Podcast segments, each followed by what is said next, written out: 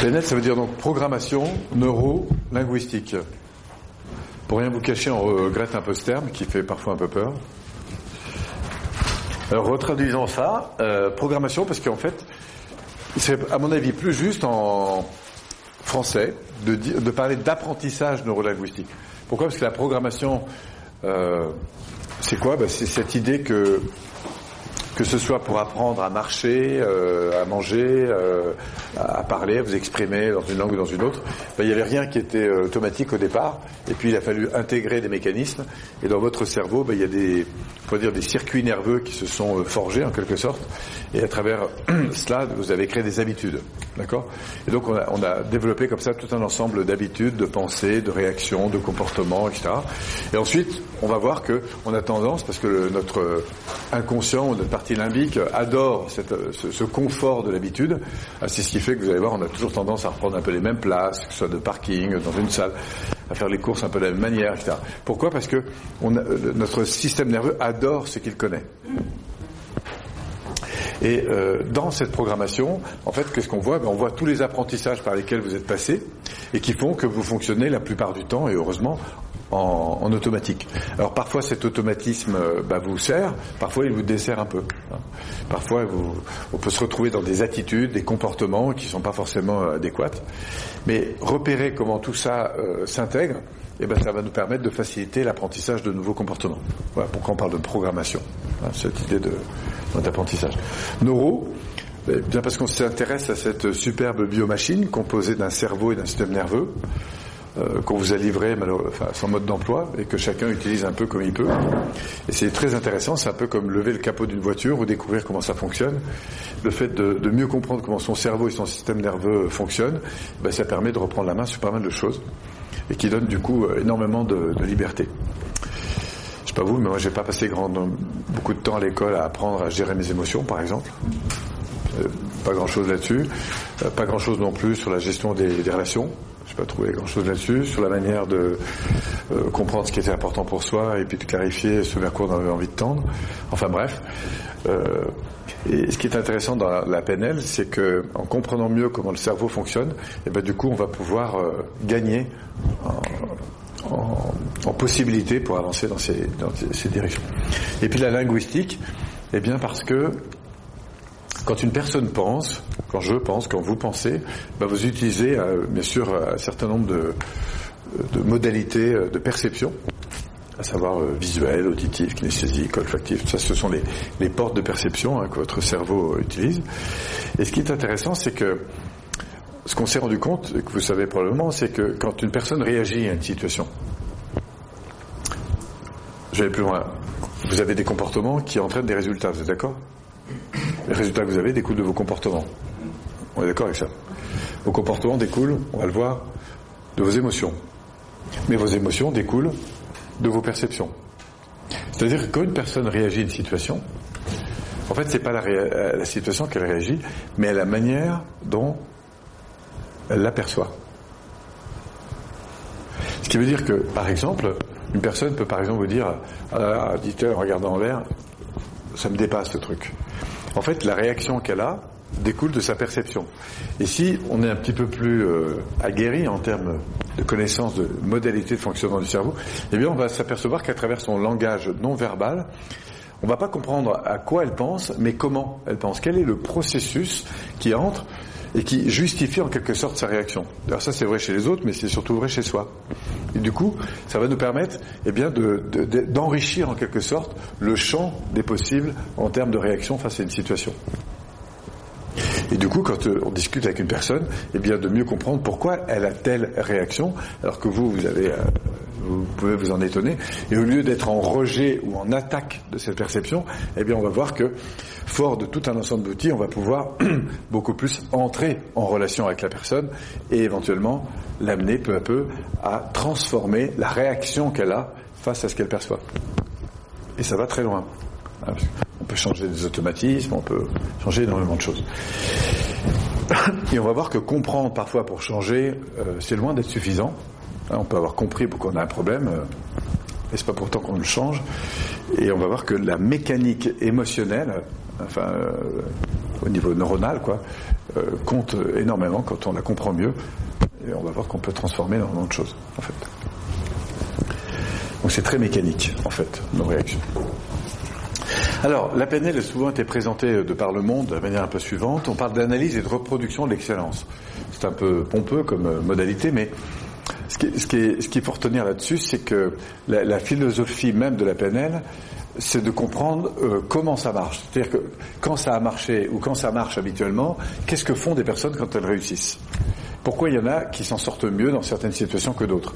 Et là, on s'aperçoit qu'il y a des modèles. Pourquoi? Parce qu'on retrouve des stratégies.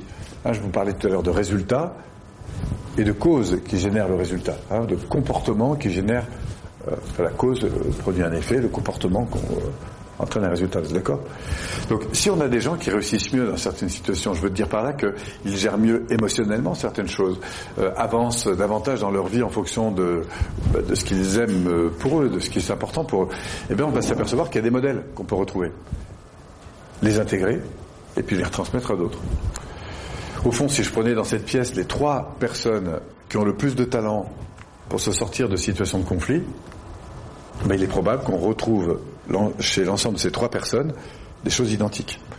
Et là, on commence à rentrer dans ce que la PNL euh, aime bien faire, c'est l'analyse des processus d'excellence en vue de la reproduction ce, de ce résultat. Vous comprenez?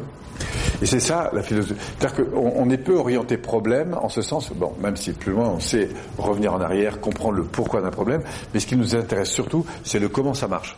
Donc si une personne, par exemple, a des difficultés relationnelles, j'allais dire savoir pourquoi elle a des, des, des, des, problèmes relationnels, en PNL, ça nous intéresse assez peu. Par contre, l'aider à identifier comment ça se passerait si au contraire ça se passait mieux, ça, ça nous intéresse beaucoup plus. Et parfois, on ne va pas faire de la résolution de problème, on va faire plus de la dissolution, en quelque sorte, de, de problème. Et tout ça, ça rentre dans une philosophie extrêmement, euh, enfin que propose la PNL euh, à d'autres, hein, heureusement, mais qui, qui, est très orientée sur cette notion du champ des possibles. Quand c'est possible, ça se passe comment? Et c'est ça, moi, qui m'a beaucoup séduit en PNL. Voilà, c'est pour ça qu'on parle d'analyse et de reproduction de, l'excellence. Alors ça peut se faire en observant des personnes, mais ça peut se faire aussi dans sa propre vie. Quand j'ai réussi, par exemple, je sais pas, a tel examen que j'ai réussi beaucoup mieux que d'autres, eh bien, on s'apercevra que ça parfois pas grand chose à voir avec le contenu, mais avec la manière dont le, on pourrait dire le processus s'est déroulé. Voilà, donc le repérer et le reproduire, ça peut être intéressant. À travers ça, on va trouver des tas de techniques de changement, puisque quand on parlait d'apprentissage, ben en fait, euh, peut parler de changement, c'est-à-dire changement d'habitude ou intégration de nouvelles habitudes. Et puis surtout, et ça c'est peut-être le point pour moi le plus important, c'est l'amélioration des échanges. Quand je parle d'échanges, c'est autant avec soi-même qu'avec les autres. Parce qu'on va voir qu'en matière d'évolution, pour le dire autrement, il n'y a pas d'évolution sans communication. Et la personne avec laquelle vous communiquez le plus, c'est vous-même. C'est-à-dire que le rapport que vous pouvez avoir avec votre voisin, avec vos enfants, etc., va conditionner le développement que vous aurez avec. Dit autrement, si vous avez un problème avec euh, votre fille, avec euh, votre conjoint, avec euh, votre patron, avec quoi que ce soit, il n'y a pas d'autre solution, il va falloir communiquer pour permettre que ça évolue. Souvent, on va voir que dans la communication, parfois ça a tendance à aller vers l'évolution, mais parfois ça fait le contraire. Voilà. Pourquoi? Parce qu'il y a des modalités, encore une fois, à intégrer. Voilà, donc la PNL s'intéresse beaucoup à ce qui va favoriser, accentuer, renforcer, mettre de la qualité dans les échanges. Et le rendre plus efficace en quelque sorte. Quand on, dit, quand on parle d'efficacité, parce que c'est un terme qui revient assez souvent, en fait c'est l'idée de dépenser moins d'énergie pour plus de résultats et souvent plus de plaisir. C'est un rapport. Voilà. Moins d'efforts, plus de plaisir.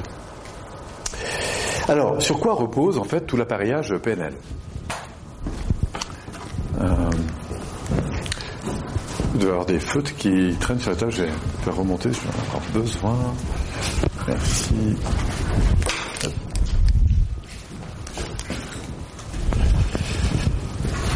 Alors, quand on parle d'évolution euh, chez l'être humain, je vais commencer par ce, ce, ce pilier-là. on pourrait dire que c'est ce sur quoi repose toute la PNL. Ce qu'on va voir là, c'est que ça va concerner bien sûr les bases, le tech, le enfin, toute la progression euh, des outils qu'on va voir. La, première chose, ce sont des grandes tendances. Hein, c'est cette notion d'évolution. pour nous, en PNL, l'évolution, ben, c'est quoi? C'est un système de croissance permanente. C'est-à-dire qu'il n'y a pas de garde d'arrivée. La réussite, quand on parle de réussite, se situe davantage, non pas dans l'événement, mais dans ce qu'on fait de l'événement. C'est-à-dire cette capacité à profiter pleinement d'une situation pour qu'elle nous fasse grandir. Et au fond, quand on parle d'échec ou de réussite, ce n'est pas dans le résultat qu'on évalue l'échec ou la réussite, mais dans ce que nous faisons de ce résultat. Vous sentez la différence Et que la croissance n'a pas de fin. Hein. et là, chacun, euh, on est tous en travaux en matière d'évolution personnelle. Alors, quand on parle de processus d'évolution, arrive évidemment cette notion d'apprentissage. Et si on décompose un petit peu cette notion d'apprentissage, on va trouver quatre grandes étapes que vous connaissez probablement.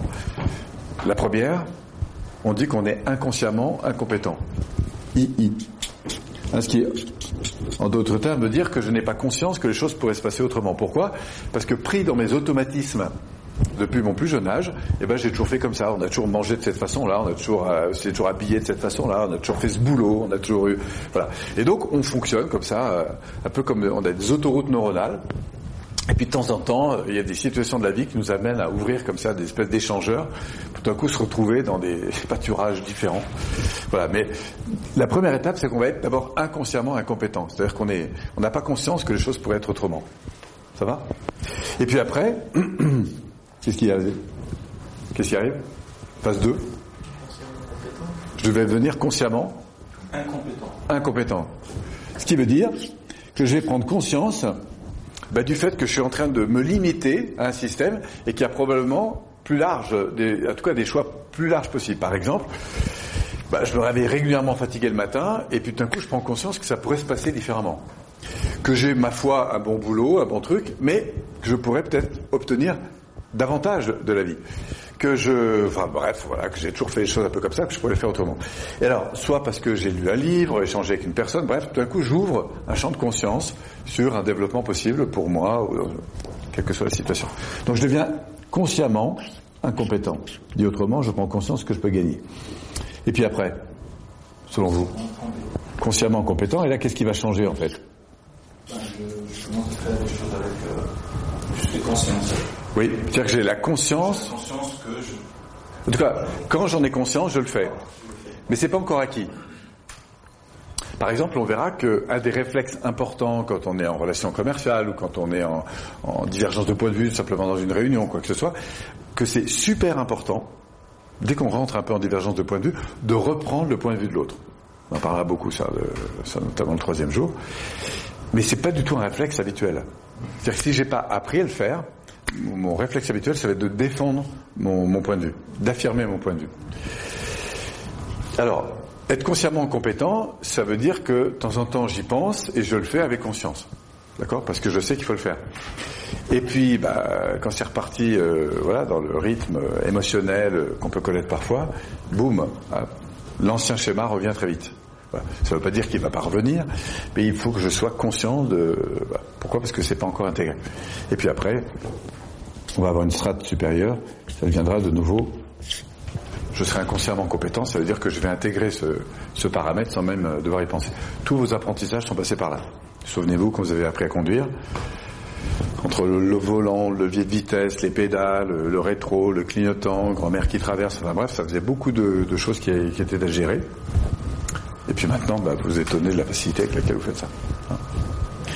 voilà. Alors, il y a une dernière strate là, que j'ai pas encore évoquée, vous n'avez pas sur vos cahiers d'ailleurs, je crois, mais que je vais évoquer maintenant parce que la PNL nous y invite, c'est à devenir euh, ce qu'on appelle la méta euh, la métaconscience, c'est-à-dire que je vais revenir sur des automatismes que j'ai pour identifier, au fond, quand je réussis, ce que je fais exactement.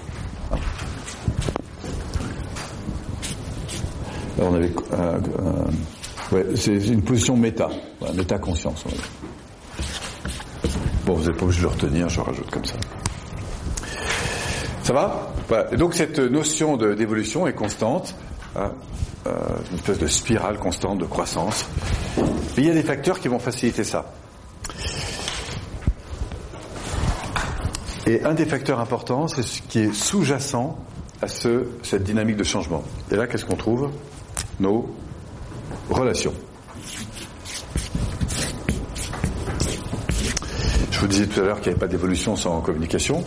Et qu'est-ce qu'on va trouver en matière de communication, d'échange? C'est comme deux cellules, si elles ne communiquent plus ensemble, eh bien, qu'est-ce qui se passe? Elles meurent. Hein? Euh, mettez deux personnes, deux associés qui communiquent plus ensemble. Prenez ça avec un couple, enfin bref, ça, marche tout le temps ça. Hein. Dès qu'il n'y a plus d'échange, le truc se met en, en berne et puis ça, ne va pas le faire. Cependant, en matière de communication, quand ça communique encore, on va trouver deux grands niveaux de communication. Soit on va être sur des modes euh, qu'on appelle un peu de fuite ou d'attaque. D'accord? C'est-à-dire que comme je suis pas bien, ici, tac, je fais une critique du genre, eh, pourquoi t'as pas pensé à faire ça? Voilà, C'est ce genre d'attitude un peu attaquante. Ou parfois, euh, je me mets plutôt dans la fuite, c'est-à-dire que j'ose pas dire, je me mets dans le recul, euh, je veux pas déranger. ça va, ça vous parle ça? Voilà. Donc ça, c'est ce qu'on appelle des modes de communication de type fuite-attaque. C'est assez fréquent. Euh, bah, la T explique le même phénomène à partir des états du mois, euh, parents, adultes, enfants, etc. Mais on va être dans des rapports assez fréquents comme ça de, de fuite ou d'attaque. Ça va Avec des niveaux de, en fait, des degrés de plus en plus, euh, plus en plus forts en fonction des, émotions, on va le voir, qui sont sous-jacentes. Et puis on a un autre, une autre strate. C'est une communication qui, au contraire, va favoriser la croissance.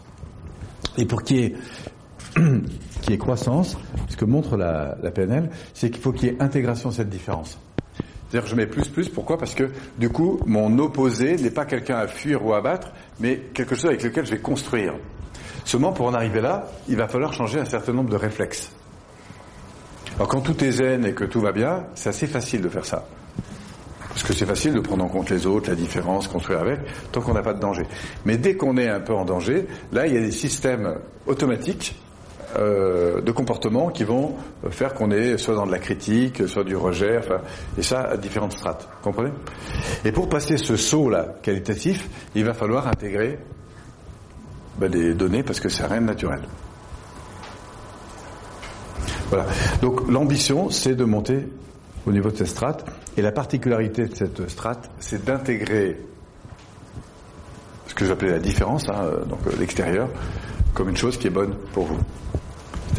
Quand je dis bonne pour vous, c'est pas forcément que c'est plaisant pour vous, mais c'est quelque chose avec lequel, et à partir duquel je vais construire. Hein, je vais pas fuir ou attaquer, mais construire avec. Hein, ce qui est la troisième voie. Et pour ça, on va avoir besoin d'un certain nombre d'outils. Voilà.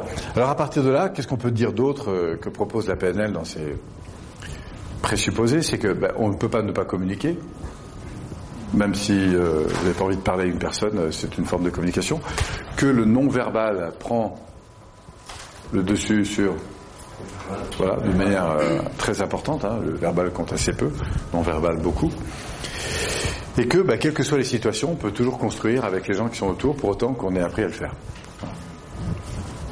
Parfois c'est un peu long et plus compliqué, mais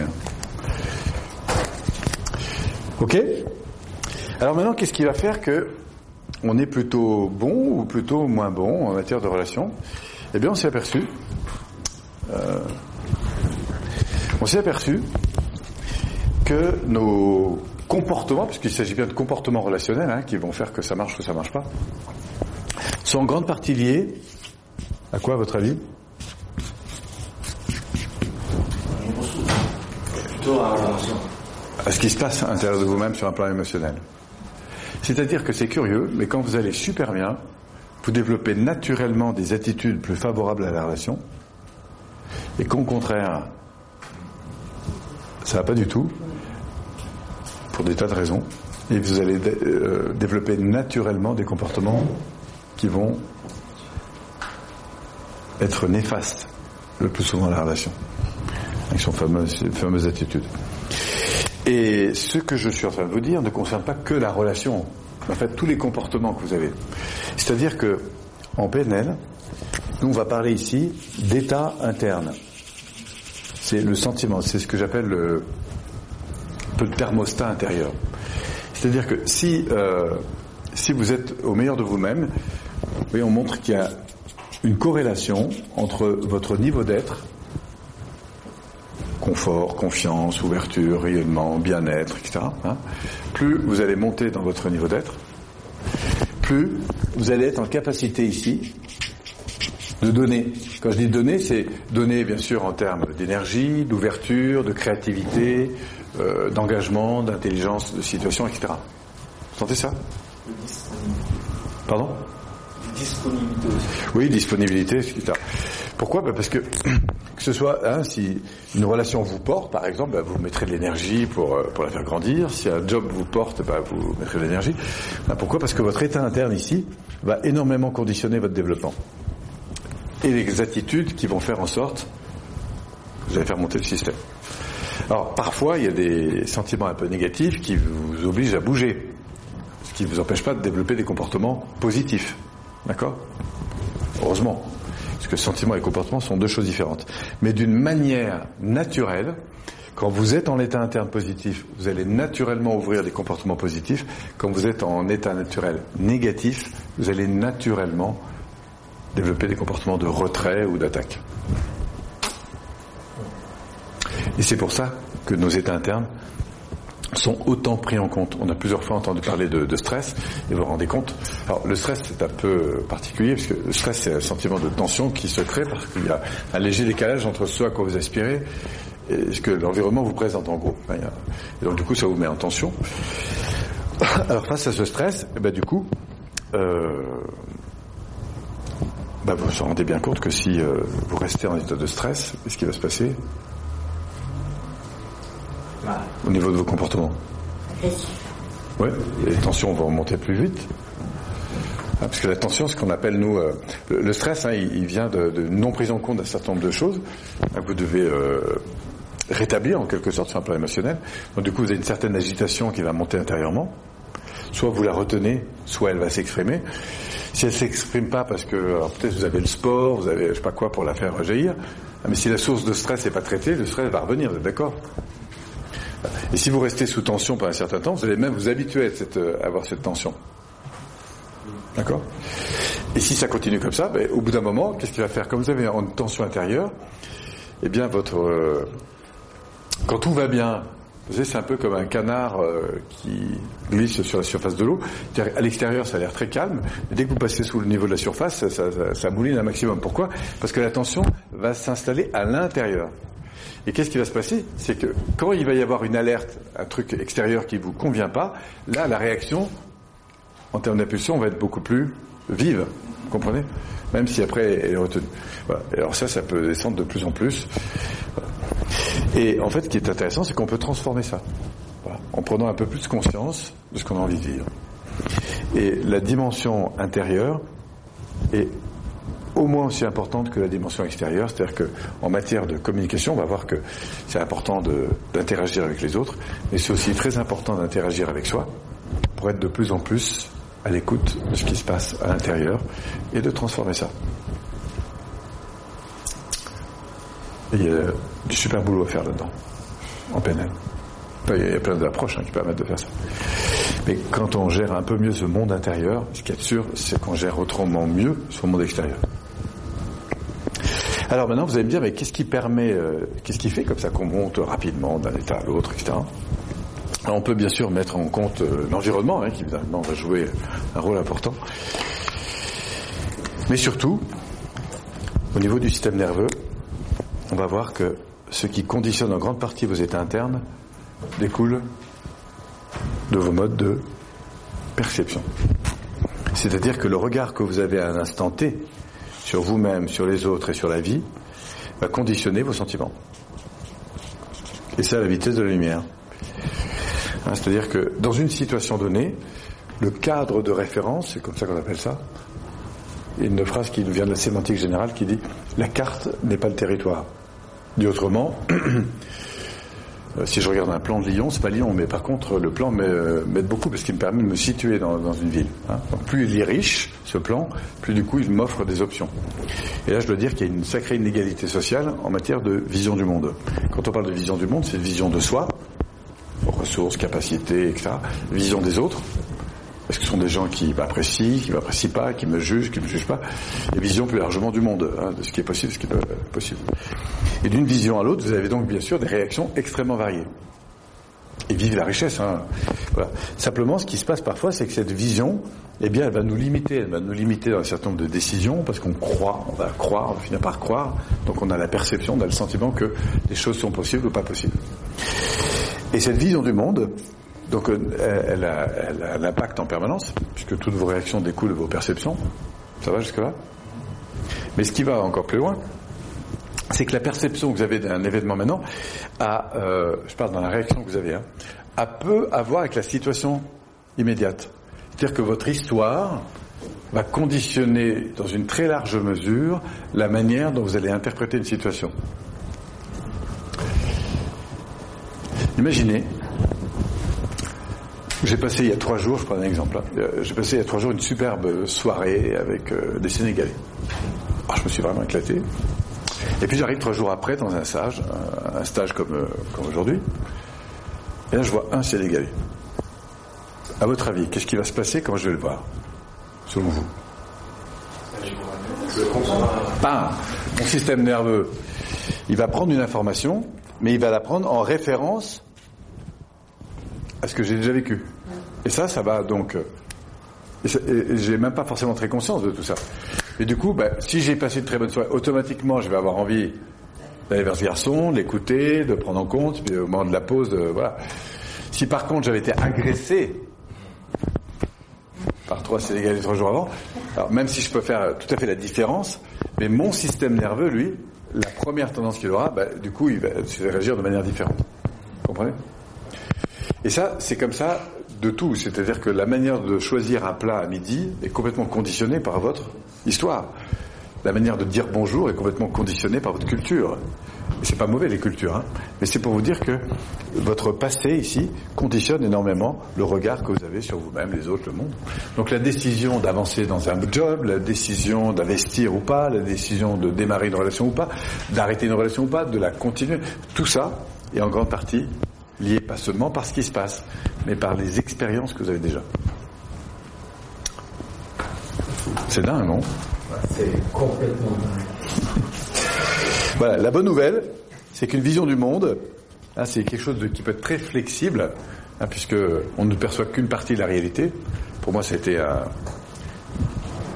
une de mes grandes révélations quand j'ai découvert la, la PNL. C'est le jour où j'ai compris dans ma tête que mes réactions découlaient de l'interprétation. J'ai pris conscience du fait que les réactions que j'avais dans une situation découlent essentiellement de l'interprétation que je lui donne. Mais que revu sous un autre angle, je avoir des réactions extrêmement différentes.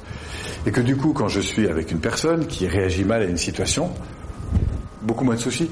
C'est pas la situation qui l'embête, c'est la manière dont elle est interprétée. Vous voyez Alors parfois elle est juste hein, cette interprétation, mais, mais parfois on peut avoir des interprétations extrêmement différentes.